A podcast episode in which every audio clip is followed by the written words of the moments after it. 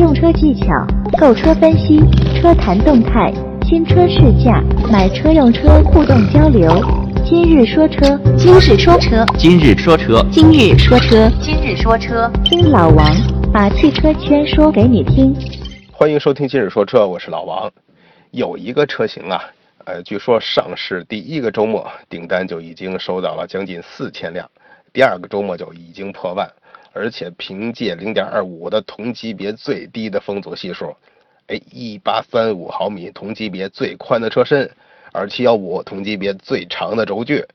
百分之八十同级最大内饰的软包面积，在汽车圈啊瞬间变成一个大红车型。而且这个车起步价也不高，还提供了一些什么基础流量、终身免费等优惠政策了。这是什么车呢？大家很多可能都猜到了，被称为互联网轿车的荣威 i 六。说到互联网汽车呀，肯定你就先猜到了是荣威了嘛。不管它是不是真正的第一个所谓互联网汽车，至少这个标签已经被荣威占上了。所以你看，RX 五成为爆款之后啊，他们又加紧脚步在轿车这个市场中排兵布阵，推出了。呃，它所谓的全球首款量产的互联网家轿荣威 i 六。至于 RX 五到底值不值啊？各自都有自己的理解。之前老王也录过一期说 RX 五的。我是认为这个所谓的互联网汽车啊，就是一个概念。你要享受它这个互联网的服务，那你肯定得买它的高配的高配的售价。或者说，因为这个互联网的系统是不是有足够的价值，让这个车价提升这么多？反正我不认为不是太值啊。当然，我在这说这种话的时候，很多人肯定是严重反对了。当然，也不可否认，RX 五卖的确实不错。毕竟从车的角度来说，这个车确实也不错。但结合到它的售价、它的价位，你再说它卖这么好，卖这么多车，真是因为它的功能吗？还是有很多都依托于它的这种宣传，其实现在不是太好说。只是有一点我可以说啊，在 RX 五刚上市的时候，所有你能看到的宣传全都是说 RX 五好的，谁随便说两句 RX 五有毛病、有问题的都会被骂，然后这个车就大卖了。但是宣传期过后啊，你突然就能看到很多都有当时认同老王观点的这种媒体。看到了很多开始说 RX 五缺点的文章了，或者是这种言论了，这是为什么呢？自己去想就好了。所以老王给买车人的建议啊，就是你理性的去看待所有的文章报道，或者是这些广告宣传。当然，包括老王说的，你也别全信。毕竟每个人的观点都是从自己角度出发的，别人说的前提条件啊，并不一定适合你。咱们说荣威 i 六这辆车啊，它的售价区间是八万九千八到十四万三千八，比以前的这个荣威的三六零高一个级别，定位是 A 级的家轿，竞争对手啊应该是算瞄准了帝豪的 GL，呃，当然也有人说是瞄准了朗逸，或者是日产的轩逸等等。荣威它最大的亮点，就是它这个零点二五的风阻系数，这个值在全球所有的这个级别量产车里边排第四。非常不错，出色的风阻系数的设定啊，能给你带来更轻快的这种驾驶感受，还能提高燃油的经济性。车身设计方面，你看厂家宣传的也是呃符合黄金分割比的这种比例设计，长宽高四六七一的车长，幺八三五的车宽，幺四六零的车高，轴距二七幺五，又是一个很大的 A 级车了。想想之前帝豪 GL 上市的时候。说最大的一个 A 级车，我的轴距超过了帝豪 GL。车头部分啊，这个家族化的特征也非常明显，大灯跟进气格栅也是一体化的设计，非常精致，非常协调啊。侧边的这个线条也比较的流畅，结合这个车尾的这个，嗯，叫什么样鸭尾式的造型吧，很漂亮。内饰的设计也是让人看着非常舒服，尤其是软皮的覆盖跟这个十点四英寸的这高清大屏，都给人一种豪华感。i 六搭载的是跟 RX 五一样的 1.5T 的发动机，最大功率169马力，最大扭矩250牛米，匹配的是一台七速双离合的变速箱。官方给出的这个零到百公里的加速时间8.5秒，但据说有人跑到八秒以内，这个加速成绩应该很不错了。这个地方我不多说啊，就重申一个地方，它是一个双离合。双离合的好坏我不多说，还有一个就是它是干式双离合，跟 RX 五一样的，自己理解就好。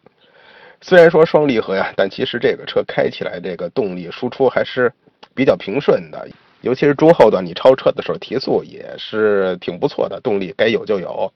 包括你低速行驶的或者是蠕动下的这种状态，也。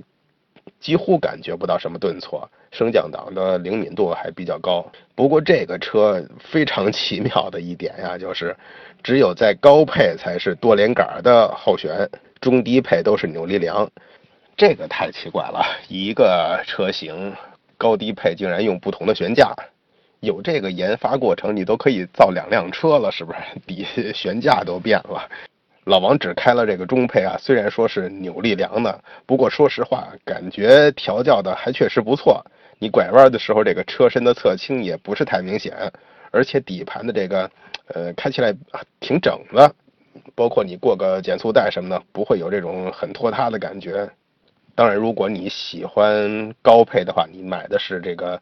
高配，如果换成这个多连杆的，那我相信这个驾驶感受一定会更好一些。不过这个底盘对一些比较细碎的颠簸过滤不是很彻底，包括咱们刚才说过减速带的时候，虽然很整，但是还是有点颠。有的人可能比较习惯了比较柔软的这种调教的话，可能会觉着会有点硬，但它没有什么过多的这种弹跳啊、余震呀什么的，这个没有。中控部分你见过 RX 五肯定就明白了。它也同样搭载的一个十点四寸的高清的触控大屏，因为我没有开到它的顶配啊，我只能说一下以前开 RX 五的一个感受啊，它这套互联网系统确实还不错，包括这些呃语音控制，识别率还都是挺高的。我不知道真正想买这款车的人，想买它顶配，冲着它互联网功能去买的人到底有多少啊？就像以前老王说的，买这个车的话，很多可能就是一个科技爱好者、电子设备的爱好者。买车其实是为了买一个更高端的电子设备，觉得车的可玩性很高，才会买它的顶配。但对于自主品牌来说，我们在三大件上没有特别明显的优势的时候，另辟蹊径，也也倒是一条路子。而且这个车的内饰，咱们前面介绍了，软包的比例达到百分之八十。无论你看这个门板、中控的区域，反正你能摸到的地方，大部分全都是这种软性的材质的覆盖，营造出一种很豪华的氛围啊！而且它这个豪华感不是靠什么仿木的这种装饰来做的，它就是一个科技感的这种豪华。而且它这个座椅也做得很宽大柔软，非常非常的舒服。还有一个地方比较特别啊，就是它这个后备箱开口的这个按钮设计的是在它这个尾标上，哎，你轻轻的一按就能打开这个后备箱，这一点很像咱们见过的某个品牌的合资车的设计啊，应该算是借鉴了吧？我想这种设计大家应该都是比较喜欢的。不过这个车的内部空间呀，包括后排的空间都还不错，但是后排的座椅也只能是整体的放倒，不能按比例放倒。可能有人说啊，我开车可能后排座椅从来就不会想到放倒，而且真正想放倒的时候，我都放倒就好了。这个功能，这个座椅按比例放倒的功能，只能是说确实很难用得到啊。但真是想用的时候。有总比没有强，还有一点就是它这个后排的中间中间的位置是没有头枕的，这个如果你中间要坐人的话，安全性、舒适性是稍微差了一点儿。虽然说这个车你想买它的高级功能，买它顶配，价格并不是太便宜啊。不过据说未来 i6 还会推出一个 1.0T 加 6AT 的版本，我觉着到那会儿价格可能还会再往低拉一下。也许能让你以一个更合理的价格买到一个带互联网功能的汽车。这个荣威 i6 上市之后，其实官方是把竞争对手都指向了这些合资品牌，比如轩逸、朗逸，甚至思域、零度。不过客观的来说，即使厂家再故意的这么去宣传呀，i6 肯定大家还是更多愿意拿它去跟自主品牌去比较。从目前来看的话，就是咱们说的帝豪的 GL。这是最大的对手。同时，有人也去说稍微小一点的艾瑞泽五、长安的逸动等等这些主流车型吧。如果单纯从价格上来看，你看帝豪 GL 的那个售价区间是七到十二万，艾瑞泽五六到十万，逸动嗯八到十一万。其实这三款车型你去比较的话，差不多在七到十一万的这个空间上吧。你去比的话，i 六，i 六在这个自主品牌这个大圈里边，并没有太大的优势。但如果你要真是按厂家说的去跟合资品牌去比，那可能它能参与到十到十五万这个区间。嗯，i 六去比还是有一定的优势的。不过你要细说它这些竞争对手啊，帝豪 GL 稳定在一万以上的销量。艾瑞泽五也超过一万五了，逸动一万以上，尤其是荣威，大家知道，它定价向来就不便宜啊，走的就不是性价比路线，包括以前大红大紫的这个荣威的五五零，走的是科技的路线嘛，而且看上去这个路线走的还不错，再加上之前 RX 五卖的也很不错，应该算是它一个品牌向上的这个一个车型了嘛。所以在价格上，上汽也毫无例外的把自己定位于一个价格略高于其他自主品牌的这种车型。当然，车确实也不错，尤其是这个底盘的调教啊，老王确实觉着还不错。再加上咱们重复说了两遍的这个风阻系数，都是其他竞争对手不如它的地方。至少在风阻、互联网这两个概念上，让很多年轻的消费者，我估计都是。会比较感兴趣了，而且荣威也有很多亮点呀。有了这么多亮点的话，我相信还会有一大批的消费者愿意多掏一两万块钱去买荣威的 i 六，因为这些亮点去放弃自主品牌其他的这些竞争对手这些车型。不过老王总习惯以消费者的位置去看这款车，又重新去提它的性价比。你看荣威 i 六入门的这个车型售价不是太高啊。但是配置确实也不高，比如说你要不考虑手动啊，自动挡的入门车型是十一万六千八，这个价格跟配置来看啊，跟同级别的自主品牌比没有什么优势。如果你就是看重性价比的人，还是多看看别的车型吧。但如果你就是呃像老王说的，我是一个科技爱好者、技术爱好者，冲着互联网这块大屏去的，那可能你。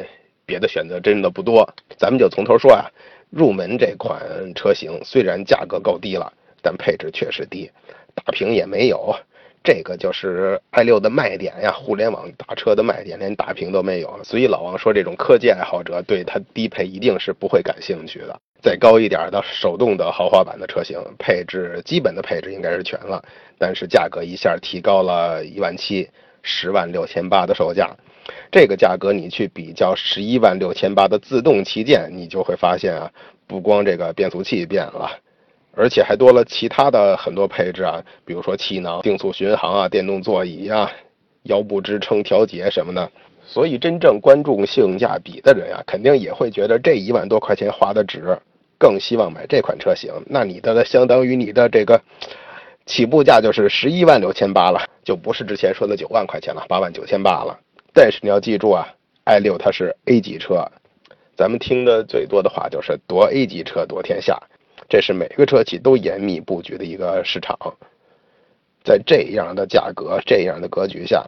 你 i 六面对的不仅仅是咱们刚才说的这些自主品牌啊，还有很多的合资品牌车型。而且这个合资品牌，你你去看咱们说过的朗逸啊、轩逸呀、思域啊，哪个好欺负呀？哪个的销量少呀？两三万多的是，所以表面上看啊，i 六的价格比相同配置的合资对手，有一些优势。比如说，咱们去看同等价位的朗逸，i 六在排量啊、数据这几个方面都更强一些。但你在大多数的人眼里边去看啊，这两款车性能这个层面，至少不会说谁秒了谁，也都是半斤八两的程度。再说关键性的配置上，呃，天窗、嗯，皮座椅。无钥匙启动，这也都是都有的。你 i 六的主要的优势就是它那块屏嘛，但人朗逸也有什么自动空调啊、前雷达呀、自动启停啊，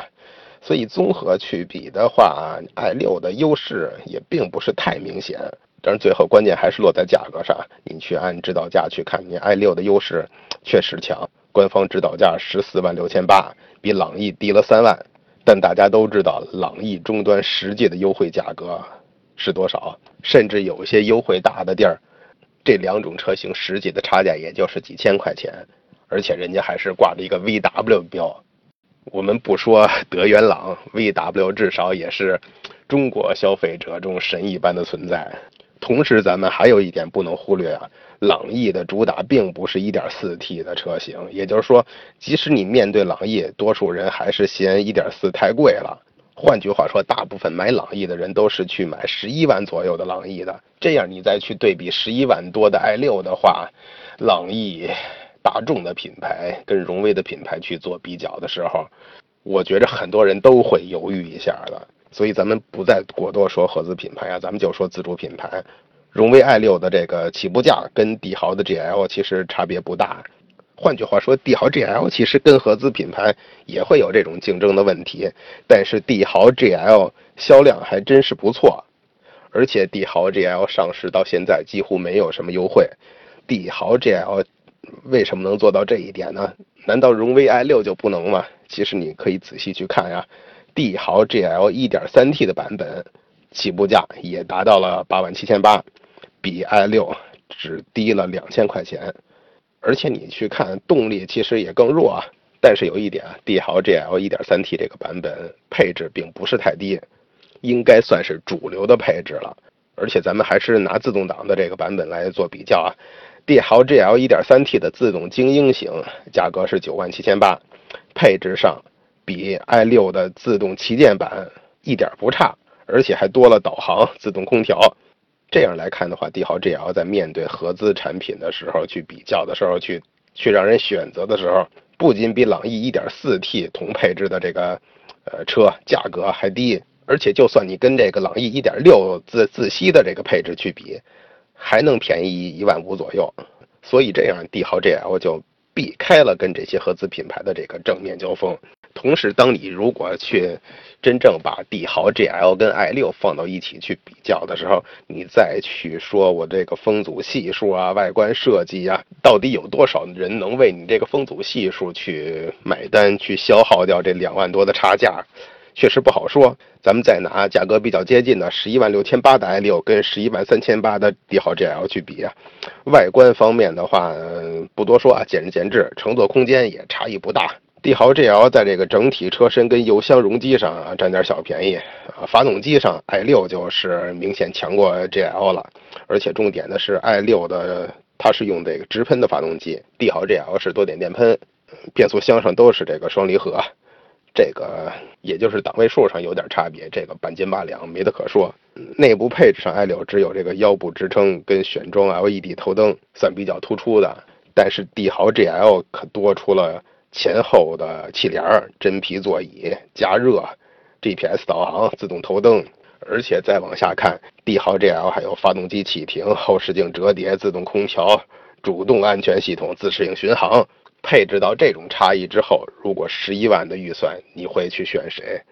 当然不是说 i6 没有这些配置，i6 想有这些配置的话，你去买顶配，它还有互联网的功能，有多连杆的悬架，这个是帝豪 GL 完全没有达不到的。但是别忘了他们的差价。如果你不是科技爱好者，如果你是买这个价位自主品牌车型的人，我觉着完全去追逐多连杆的人也不多。所以，到底这两个车的顶配之间这么大的差价，两个车还是不是在同一个水平线上去竞争？你会去选择谁？你会是在自主品牌选择的时候，因为几万块钱去追求这个差异？这种人到底多不多？我真的说不好。咱们还是看以后的销量吧。